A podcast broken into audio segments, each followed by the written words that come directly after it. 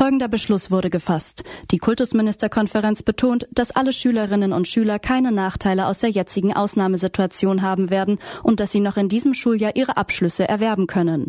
Zum heutigen Zeitpunkt stellen die Länder fest, dass eine Absage von Prüfungen nicht notwendig ist. Die Länder stimmen sich eng in der KMK über das weitere Vorgehen ab. Das war die Pressemitteilung der Kultusministerkonferenz vom 25. März 2020.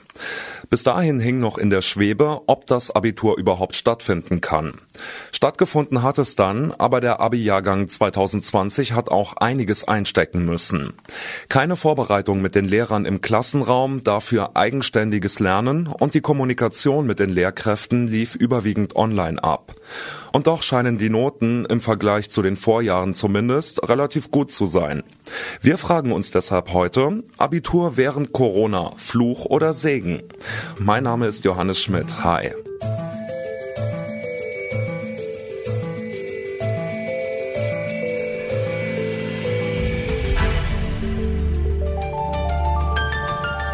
Zurück zum Thema. Das Abschlussjahr war durch Corona alles in allem gelinde gesagt ein bisschen chaotisch. Prüfungen sollten erst nicht stattfinden, dann doch, aber gemeinsame Vorbereitung war schwierig. Wie haben denn die Betroffenen, also die Schülerinnen und Schüler, rückblickend die Situation wahrgenommen? Also mein Name ist äh, Tim Rofka, habe mein Abitur in Hilden, das ist in der Nähe von Düsseldorf, äh, in Nordrhein-Westfalen gemacht, am Dietrich-Bonhoeffer-Gymnasium. Und ich muss für mich persönlich sagen, dass die Vorbereitung eigentlich äh, abgeschlossen war. Also dass ich da keine wirklichen Probleme hatte. Im Gegenteil zu meinen, ja, zu ein paar meiner Mitschüler, wo dann doch irgendwie noch vielleicht in welchen LKs ein bisschen was gefehlt hatte. Aber bei mir muss ich sagen, dass es nicht der Fall war, dass ich bei allen Themen ähm, in den ja, Fächern durch war und mir nicht mehr wirklich was zu Hause selber beibringen musste, sondern eigentlich alles nur noch wiederholt habe zu Hause. Und da ist ja doch sehr viel Zeit dann war, die man auch bekommen hat, ähm, weil ähm, ich hätte normalerweise im Mai äh, meine Prüfungen äh, fertig gehabt, habe dann aber erst im Mai angefangen, also eigentlich genau drei Wochen später. Ich hätte am April angefangen. Ja, das hat dann halt nochmal ein bisschen Zeit rausgeholt, was aber auch ein Nachteil sein konnte bei mir, weil man dann eben in so ein Muster verfallen ist, dass man nicht viel mehr für die Schule gemacht hat, sondern eher ja abgeweitet hat. Dann kam die Diskussion mit dem Durchschnittsabitur auf und dann hat man doch schon irgendwie gedacht, dass man nicht mehr so viel machen muss für die Schule und hat irgendwie so ein bisschen drauf spekuliert. Aber als dann klar war, das Abitur wird erstmal nur verschoben und geschrieben, dann habe ich mich auch dran gesetzt und intensiv gelernt. Und wie lief das in Hessen ab? Ja, mein Name ist Paul Lemmer. Ich habe mein Abi in Hessen gemacht an der Stiftschule St. Johanna Möhneburg. Äh, dieses Jahr unter den äh, etwas anderen Corona-Bedingungen, die allerdings nicht alle so schlecht waren. Äh, zum Beispiel ist ja keiner von den anderen Schülern da gewesen bei den schriftlichen Prüfungen. Normalerweise wäre ja dann ein Bereich abgesperrt gewesen in der Schule ähm, und die anderen Schüler hätten einfach leise sein müssen. So war natürlich gewährleistet, dass gar kein anderer Schüler da war, außer den Abiturienten, die ihre schriftlichen Prüfungen haben. Das heißt, es war auf jeden Fall äh, extrem still und äh, man konnte sich verdammt gut konzentrieren.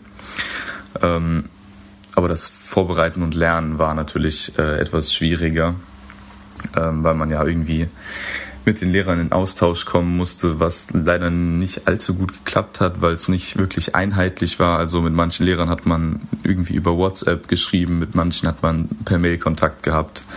Ja, also mit manchen Lehrern hatte man auch gar keinen Kontakt. Äh, ich finde, man hätte das irgendwie einheitlich, so wie bei den Klassen, auch über Teams regeln können, zum Beispiel, dass man da nochmal Aufgaben geschickt bekommt, äh, bei denen man sich vorbereiten kann, ähm, weil wir so eigentlich nur geschrieben bekommen haben, was wir können müssen, aber so an Aufgaben haben wir halt leider von kaum einem Lehrer noch irgendwas bekommen. Hm, wenn man mal aus diesem Fokus nochmal rauszoomt, dann haben sich im Großen und Ganzen die Anforderungen für die Schülerinnen und Schüler deutlich unterschieden. Von Land zu Land, von Schule zu Schule und dann sogar nochmal von Lehrer zu Lehrer. Einheitliche Regelungen gab es nicht. Manche Lehrer bereiteten sich bestens vor und kommunizierten vorbildlich per WhatsApp und mit anderen Messengern, andere Lehrer nicht. Notentechnisch scheint das Abi im Vergleich mit den Vorjahren aber recht gut ausgefallen zu sein. Ich bin Felix Knabe, 18 Jahre alt und habe mein Abitur an der sportbetonten Oberschule an der Onzelenstraße gemacht. Natürlich war das dieses Jahr etwas anderes, als man es sonst kennt durch die Corona-Pandemie, äh, insbesondere mit der gezielten Abiturvorbereitung, da die letzten drei, vier Wochen genauer Unterricht für diese Abiturklausuren eben weggefallen sind. Trotzdem bin ich sehr damit zufrieden, wie uns unsere Schule darauf vorbereitet hat, dass uns klar gesagt wurde, ab wann wir nicht mehr kommen dürfen.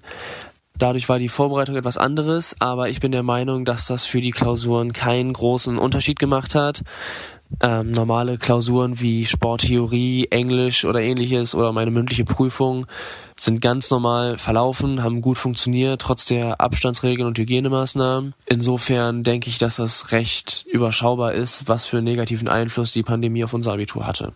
War also doch nicht alles schlecht? Definitiv nicht, meint Irini Zulfa aus Sachsen. Also ein Aspekt, den ich gut fand, war, dass durch den Ausfall des Schulunterrichtes man mehr Zeit hatte, um sich auf die Prüfungen vorzubereiten. Und ähm, ich würde nicht sagen, dass wir benachteiligt waren, ähm, da wir viel verpasst haben, denn das meiste, was in den letzten vier Wochen stattgefunden hätte, wäre sowieso alles Wiederholung gewesen und Festigung. Außerdem denke ich, dass nach zwölf Jahren Schule auch jeder von uns eigentlich in der Lage gewesen sein könnte, ähm, alles eigenständig zu Hause nachzuarbeiten. Also doch ganz okay, auch trotz Corona. Für Simon Rothe aus Sachsen kam da noch ein relativ typisches Problem dazwischen, auch ohne Corona, nämlich der innere Schweinehund. Ich hatte nicht die Motivation, irgendwas zu machen, beziehungsweise übermäßig viel zu machen. Wenn ich in der Schule sitze, dann bekomme ich das mit, ob ich will oder nicht, zumindest irgendwas. Aber wenn ich zu Hause sitze, dann muss ich mich selbst dazu motivieren, was zu machen. Und da ändert es auch nicht sehr viel dran, wenn ich einen Berg von Aufgaben von Lehrern bekomme, deren Fächer ich sowieso nicht einbringen muss, beziehungsweise die mich einfach nicht interessieren, die ich zwar in der Schule mitbekommen hätte, aber jetzt zu Hause mir sage, okay, mache ich vielleicht morgen oder übermorgen oder auch gar nicht. Weil es halt auch so ist, dass manche Lehrer auch nicht richtig dahinter waren, irgendwas zu kontrollieren. Also die haben uns Aufgaben gegeben und ja, schön. Wer die macht, der macht sie halt. Und wer sie nicht macht, ja, der hat sie halt nicht gemacht. Aber ich denke, dass die meisten oder fast alle das Beste aus der Situation gemacht haben. Und natürlich gibt's immer Sachen, die hätten besser laufen können. Zum Beispiel, dass manche Lehrer, wie gesagt, mehr hinterher gewesen wären, zu kontrollieren, dass wirklich auch jeder was macht. Oder auch, dass die Relation, eine Relation da gewesen wäre, weil manche Lehrer einfach einen riesigen Berg an Aufgaben gegeben haben, den wir sonst in der regulären Schule niemals gemacht hätten. Also das hätten wir niemals in dem Umfang gemacht.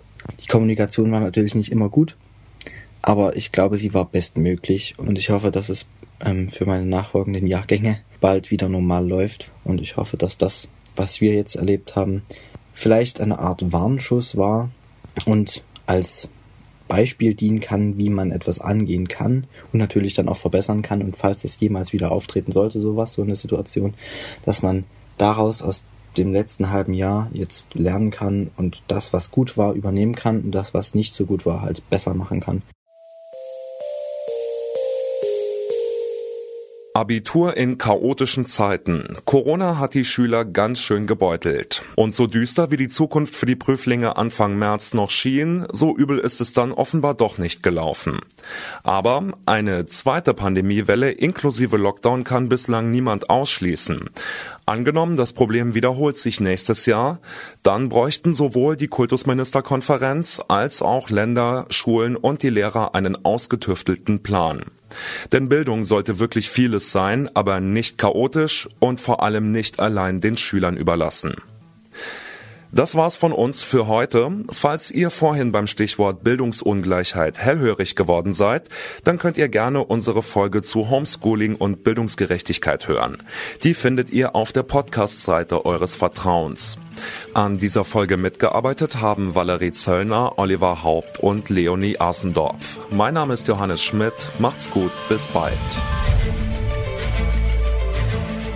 Zurück zum Thema vom Podcast Radio Detektor FM.